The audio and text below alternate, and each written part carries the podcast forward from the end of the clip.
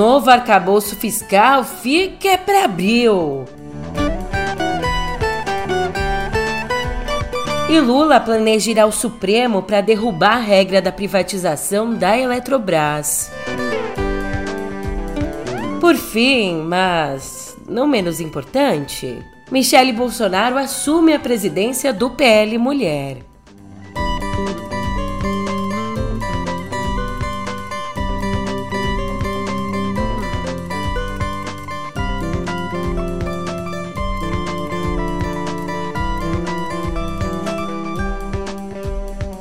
Um ótimo dia, uma ótima tarde, uma ótima noite para você. Eu sou a Julia Keck e vem cá. Como é que você tá, hein? Nessa quarta, meu amigo, minha amiga, pra que pressa? Vamos na paz, tranquilo, calmo. Tão inimigos da pressa que eu até consigo ouvir lá longe o gigante Martinho da Vila. Hoje, no pé do ouvido, é devagar, é devagar, é devagar, é devagar, devagarinho. É devagar, é devagar, é devagar, é devagar, devagarinho. É devagar, é devagar, é devagar, devagar, devagarinho. É devagar, é devagar, é devagar, é. Oh, que calma! O presidente Lula adiou para abril a divulgação do novo arcabouço fiscal. Hoje, um dos entraves para a proposta avançar é a definição dos gastos com saúde e educação. E até definir bonitinho, o Lula disse que o governo não vai ter pressa para apresentar a nova regra, que então só vai ser divulgada depois da viagem dele à China, viagem que acontece do 26 ao 31 de março. Porque é preciso discutir um pouco mais. A gente não tem que ter a pressa que algumas pessoas do setor financeiro querem. Eu falei para o Haddad, olha, nós não, não temos que ter para quem indicar, sabe, o, o, o, o, nosso modelo de marco fiscal agora. Sabe, nós vamos viajar para a China.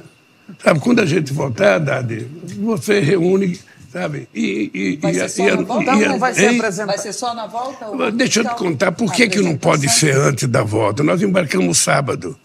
O Haddad não pode, sabe, uh, comunicar isso uma coisa, e, e sair.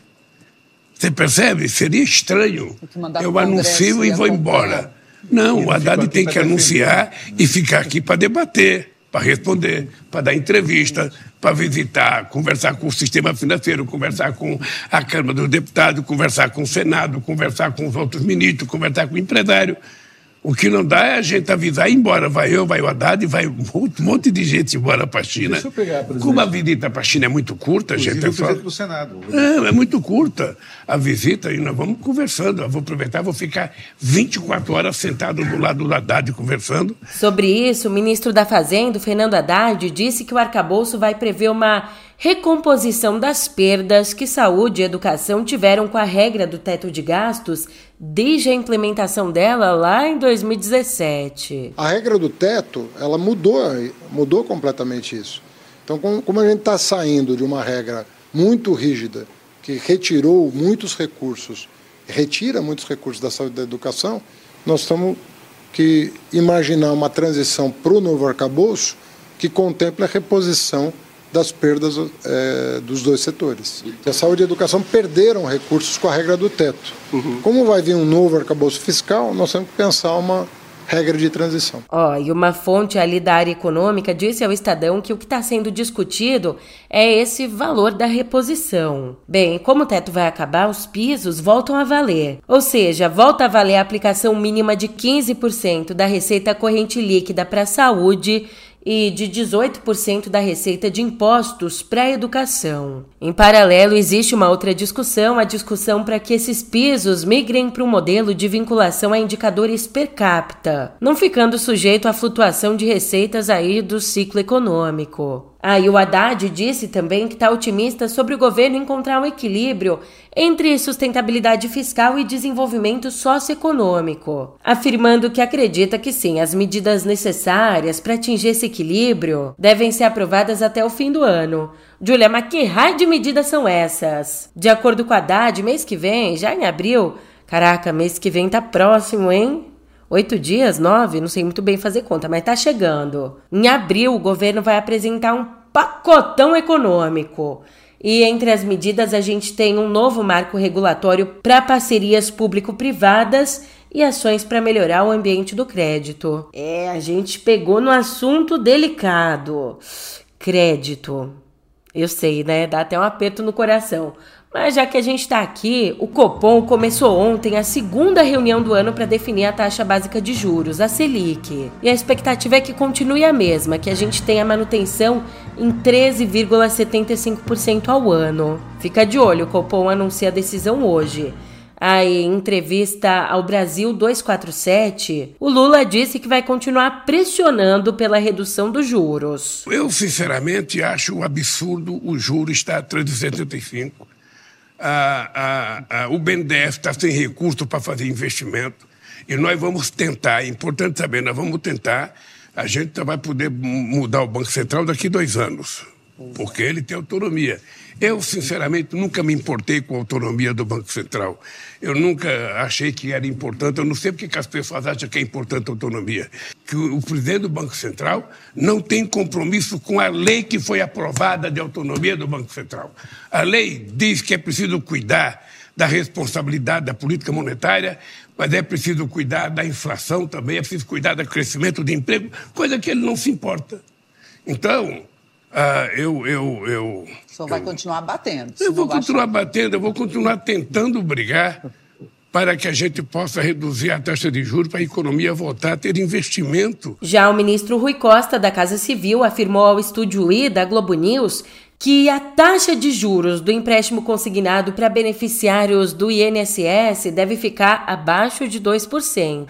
A Casa Civil, todos nós vamos tentar buscar junto, ouvindo o mercado, ouvindo o Banco do Brasil, a Caixa Econômica, um número que seja inferior a 2,14, a 2,14, que é o que os bancos estavam praticando e é do teto, para uh, e evidente será superior a 1,7, porque o próprio Banco do Brasil e a Caixa dizem que esta taxa não torna eles, é, rentável a eu estava até vendo para os o empréstimo. E eles não poderiam fazer, inclusive porque há impedimento do Banco Central, quando a operação da negativa, os bancos públicos não podem fazê-la. Pode ficar até 2%? É, ou talvez um pouco menos do que isso. Uma novela já aqui, né? E, menino, falando em novela, não é que a Casa Civil e a AGU, a Advocacia Geral da União, estão planejando uma ofensiva jurídica para mudar o estatuto da Eletrobras, garantindo com isso mais poder ao governo na empresa? Como nos contou a Malu Gaspar, para mudar o estatuto, técnicos do governo trabalham na elaboração de uma ação direta de inconstitucionalidade, que vai ser apresentada ao Supremo. Para você entender, a ação visa derrubar a regra de que qualquer acionista tem, no máximo, 10% de poder de voto nas assembleias, mesmo tendo uma participação maior na empresa. E nesses acionistas, isso inclui aí a União, que tem 42,6% das ações. Ou seja, na visão do governo, por ter mais ações, deveria ter um peso maior nas decisões. Bem, o governo vai indicar na ação que esse limite é inconstitucional. Ah, o Lula comentou isso, tá? Ele disse que o governo vai voltar a ser dono da Eletrobras e que a privatização foi um crime. Ainda nessa mesma entrevista ao Brasil 247, enquanto falava ali da prisão em Curitiba, o Lula disse que quando era visitado por procuradores na sede da Polícia Federal e eles perguntavam se estava tudo bem, Lula disse que respondia bem assim. Uma coisa que eu tinha muito orgulho, que eu, que eu nunca contei isso, mas por exemplo, de vez em quando ia um, um, procurador entrava lá de sábado ou de semana para visitar se estava tudo bem. Entrava três ou quatro procuradores lá e perguntava tudo bem, falava, não está tudo bem, só vai estar bem quando eu fuder esse muro. Sabe? Não se corta a palavra fuder aqui. Não, mas, E o agora senador Sérgio Moro criticou o termo usado e disse que o Lula está se vingando da população brasileira porque o governo não tem apresentado resultados. Olha, eu repudio essa fala do presidente Lula. É uma fala de baixo calão, utilizando termos grosseiros, ah, uma forma que eu nunca me reportei a ele. E a gente vê aí algum desequilíbrio. Então eu repudio veementemente, acho que o presidente feriu a liturgia do cargo utilizar esse palavreado de baixo calão e simplesmente a gente tem que questionar, principalmente quando isso é utilizado como forma de desviar o foco em relação às falhas e os fracassos do governo atual. Ai, ai, eu adoro a marvelização da política. É a Marvel, né? O Lula Vingador, o Moro Herói, uh, o mundo da Marvel. E os Defensores do Universo. Pensa no chorume. Ontem, a ex-primeira-dama Michele Bolsonaro assumiu a presidência do PL Mulher. Ela, obviamente, não quis comentar o escândalo das joias que o regime da Arábia Saudita enviou a ela e a Bolsonaro, mas usou o discurso para fazer ironias sobre o assunto. Ai, a Michele ainda citou uma passagem religiosa dizendo que uma mulher virtuosa vale mais que qualquer joia. Em nome da nossa querida pastora Adelai, eu quero que vocês se sintam abraçadas e beijadas nesse momento. E dizer que em Provérbios 31:10 diz que mulher virtuosa, ela é mais preciosa do que pedras preciosas. E hoje, a única joia aqui presente são vocês. Mulheres que inspiram, mulheres que fazem a diferença, mulheres que trabalham na promoção do ser humano e que mudam realidades. Aliás, e ontem também eu fico até emocionada. Ontem também foi aniversário de uma pessoa muito especial. Uma grande pessoa que realmente mudou a minha forma de ver o mundo. A minha vozinha, Vó Maria, que completou 82 anos. Tirando isso, ela tem a infelicidade de compartilhar o dia com o Bolsonaro, portanto, Cavalo. nesse evento da Michelle, ali dos Estados Unidos, por videoconferência, o ex-presidente participou da cerimônia e a plateia cantou parabéns para ele, que completou 68 anos. Viva o Que seu dia seja feliz, que as bênçãos do nosso Deus estejam sobre a sua vida e eu te amo muito, meu velho. Ele chorou, embargou a voz e disse que a criação do PL Mulher é a esperança no momento tão difícil do Brasil. Estar presencialmente nesse evento, ao lado da minha esposa e da minha família. Mas a vida assim, faz momentos felizes e momentos tristes. E tudo passa a ter ensinamento para nós. E creio eu que este momento difícil para todos nós brasileiros teria que ser dessa forma. Por vezes, temos que sofrer para darmos valor àquilo que está ao nosso lado. Sabe o que mais me admira? É onde a nossa tecnologia chegou, caramba, né? Essas videoconferências, tudo a longa distância. Você já pensou que a gente ia conseguir fazer uma call? Call, olha que chique. A gente ia conseguir fazer uma videoconferência daqui do Brasil até o século XIX?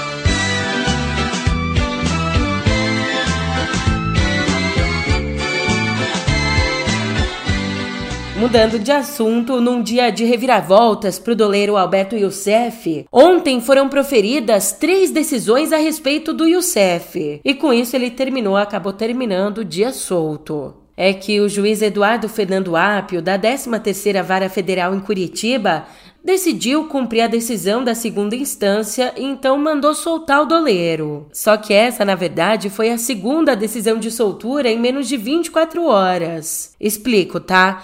A medida foi tomada depois do TRF4 em Porto Alegre conceder um novo habeas corpus a favor dele, que é delator da Lava Jato. Horas antes, o desembargador Marcelo Malucelli, do TRF4, tinha entendido que existia ilegalidade na decretação da prisão, prisão que aconteceu anteontem, determinando, portanto, a soltura do Youssef. Mas mesmo depois da determinação do TRF4, o Apio decretou uma nova prisão. Daí, finalmente, numa nova decisão, o Apio acabou determinando a soltura do doleiro. Nossa, que eu fiquei até tonta aqui.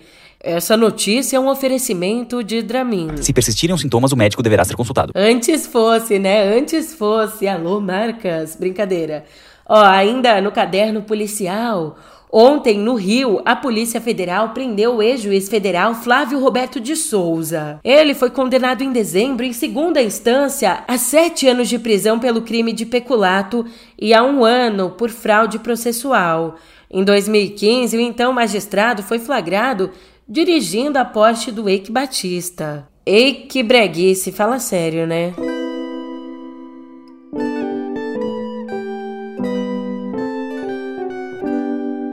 Um passo importantíssimo na luta pela igualdade racial. Ontem, o presidente Lula assinou um decreto para que 30% dos cargos de confiança do governo federal sejam ocupados por pessoas negras. E ó, a administração pública tem aí um prazo para alcançar essa meta. Ela tem que ser cumprida até o dia 31 de dezembro de 2026, até o fim do mandato. O documento foi assinado no Planalto durante a comemoração dos 20 anos da Secretaria de Políticas de Promoção da Igualdade Racial. Essa luta no combate ao racismo no país, no combate à desigualdade, e da equidade de oportunidades é uma luta que não tem fim. A gente não se tem que conformar com o mínimo necessário, nós precisamos lutar para conquistar o máximo necessário que o povo negro tem direito nesse país. E ali o Lula também aproveitou a comemoração para anunciar a criação de um grupo de trabalho interministerial que vai elaborar políticas públicas voltadas ao enfrentamento ao racismo religioso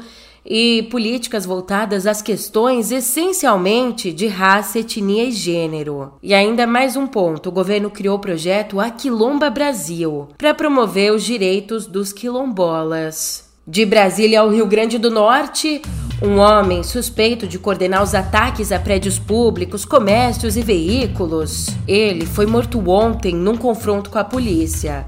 O Francisco Alisson de Freitas, conhecido como nazista, era apontado como chefe local da facção criminosa responsável pelos atentados em 56 cidades potiguares. Ele estava escondido num sítio entre Tibau e Capuí, no Ceará. Inclusive, ontem os ataques chegaram ao oitavo dia, com os bandidos atirando contra o Fórum de Angicos, no interior do estado. Em Natal, houve uma tentativa fracassada de incendiar uma garagem da Polícia Civil. À tarde, um caminhão foi incendiado em Macaíba, na Grande Natal.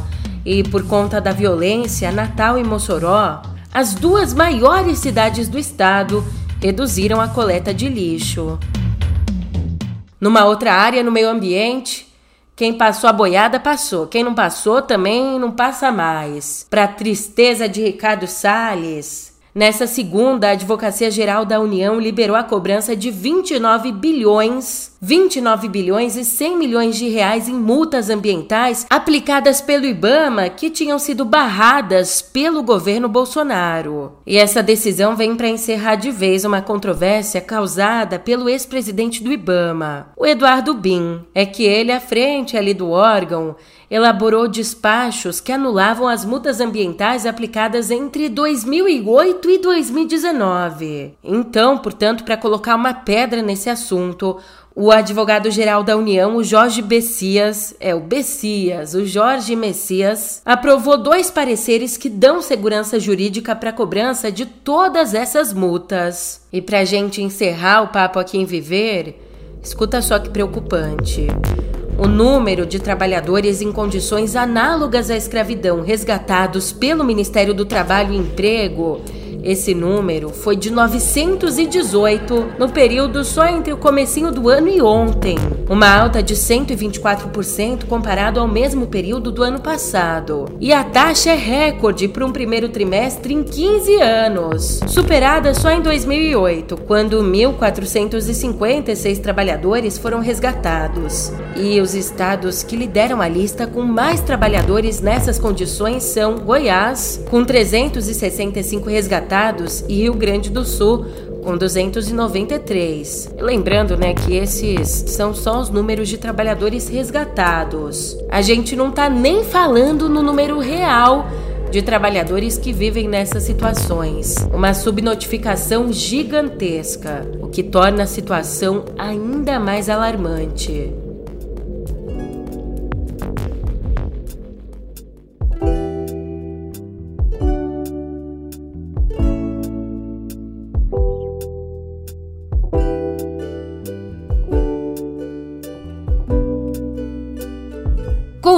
Cultura! E por aqui eu te conto que um levantamento feito pela ProMúsica, uma entidade que representa os interesses dos produtores fonográficos brasileiros, esse levantamento apontou as 200 músicas mais executadas nas plataformas de streaming aqui do país. E sabe qual é a número 1? Um? A música Mal Feito, de Hugo e Guilherme com Marília Mendonça. Você me traiu, Você não vale nada, tá claro pra mim.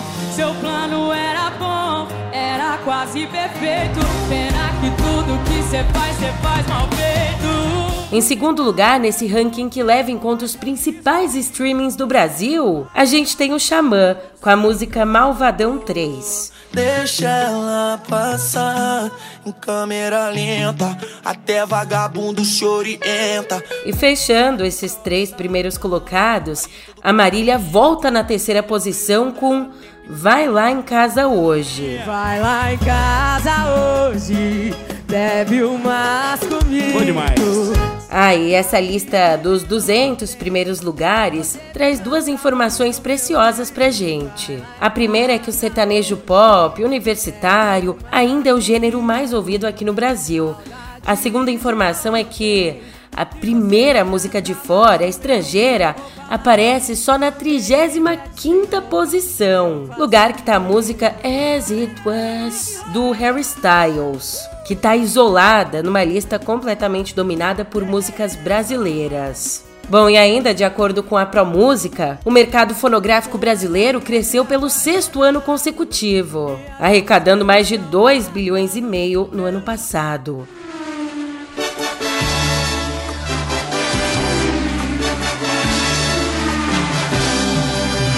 Enquanto isso, a dona Netflix anunciou ontem o ator Gabriel Leone como protagonista da minissérie biográfica Senna, uma produção que vai contar a história do piloto Ayrton Senna. A novidade foi divulgada aí exatamente no dia em que ele, o Senna completaria 63 anos. A direção da obra é de Vicente Amorim e de Júlia Rezende.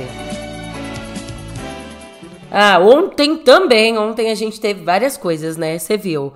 Ontem também o Grammy Latino anunciou as mudanças que vão entrar em vigor a partir da edição desse ano, que acontece em novembro. E entre as principais alterações, a gente tem a criação de categorias como a de melhor interpretação de música urbana em português, essa que atinge em cheio a gente. Também foi criada a categoria Melhor Canção de Cantor, Compositor, e aliás, o Grammy passa agora a premiar compositores. Isso é bem legal, um reconhecimento aí para quem produz as letras. E sobre as categorias que já existiam, a academia também anunciou que vai atualizar os pré-requisitos para elas. Agora, vem comigo, tenta imaginar essa imagem. Eu pergunto a los presentes se não se han puesto a pensar que esta tierra es de nosotros y no del que tenga más. Dias depois do golpe militar que instaurou a ditadura no Chile, horas antes do Pablo Neruda morrer. Ali, o fotojornalista Evandro Teixeira descobriu onde o poeta estava internado, que era uma informação secretíssima. Teixeira foi até o lugar, tentou entrar, mas foi impedido. Então ligou para o hospital para saber da saúde do Neruda, quando foi informado que já era.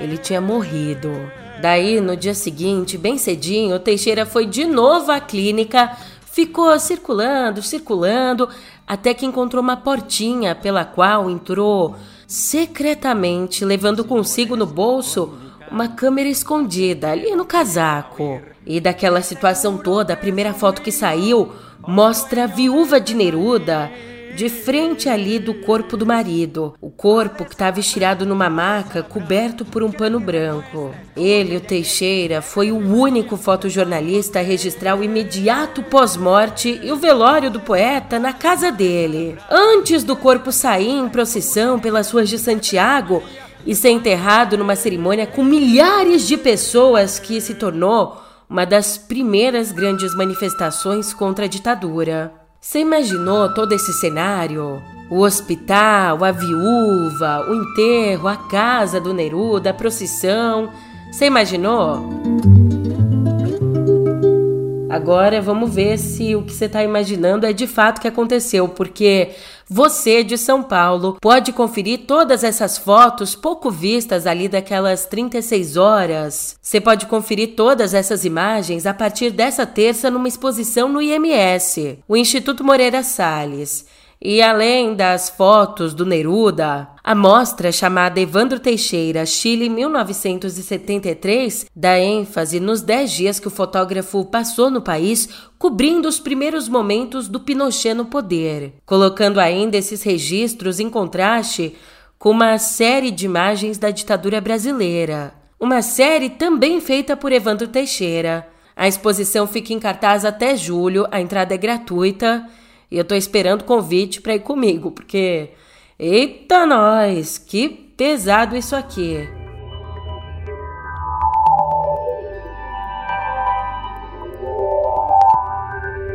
Ontem o Google lançou o Bard, o robô conserva... Prazer, eu sou o robô do Bolsonaro. Conversador. Que conservador o quê? O robô conversador concorrente aí do Chat GPT. E a ferramenta, que ainda está em fase de teste, está disponível nos Estados Unidos e no Reino Unido. Julia, mas como é que essa patifaria funciona? Parecido ali com o Chat GPT mesmo, o Bard tem uma tela simples, normal, com espaço para digitar as mensagens e interagir com o robô. E nas palavras do próprio Google, abre aspas. Você pode usar o Bard para aumentar sua produtividade, acelerar suas ideias e alimentar a curiosidade. Também para alcançar seu objetivo de ler mais livros esse ano, explicar a física quântica em termos simples ou estimular a criatividade descrevendo uma postagem no blog. Fecha aspas. E ó, por enquanto tá lá fora, mas o Google disse que já já o robô vai estar tá disponível em outras línguas e regiões. Mas no off, te contar aqui que coitado. Apresentado lá em fevereiro, o Bard teve uma estreia turbulenta depois que o Google acabou divulgando ali nos vídeos promocionais uma resposta errada do robô. Não, com amigo desse, né? Fala sério, pra que inimigo? Ai, ai, em paralelo, em paralelo, a Microsoft anunciou o Bing Image Creator, um recurso, um recurso novo do Bing Chat que permite criar imagens usando a inteligência artificial. E essa ferramenta é baseada no DALI, a inteligência artificial gerativa da OpenAI, especializada em criar imagens a partir de enunciados. Ah, essa tecnologia já está disponível para quem acessa o buscador Bing usando o navegador Edge da Microsoft. Não, e fala sério, hoje a gente está aqui muito chique, mais um lançamento. O WhatsApp trouxe novas ferramentas para o recurso Comunidades. Sabe aquele botão que nos permite agregar vários grupos no único lugar? É, para te dar um exemplo, aquele botão que nos permite, por exemplo, me permite aí criar a comunidade Canal Meio. Daí, dentro dela, eu coloco todos os grupos relacionados ao trabalho. Coloco o grupo Fofocas do Proletariado, o outro grupo que tem os chefes, o outro só para burocracias, enfim. O comunidade, você já tá ligado o que, que é, né? Agora, portanto, tem novidade na área pro comunidades. Novidades que dão mais controle aos administradores para liberar ou vetar a entrada de participantes nos grupos. Esse controle ele passa a ser feito aí por meio de uma página de solicitações, bem parecida com aquela aba onde fica os pedidos de amizade no Facebook. E além disso, agora buscando por um contato qualquer no WhatsApp, você consegue ver quais grupos vocês têm em comum, que é bem massa. Aí ah, antes de eu ir embora, um último lançamento aqui. Eu mesma que vou me lançando no mundo. Muito obrigada pela companhia mais uma vez. E a gente se encontra, né? A gente sempre se encontra.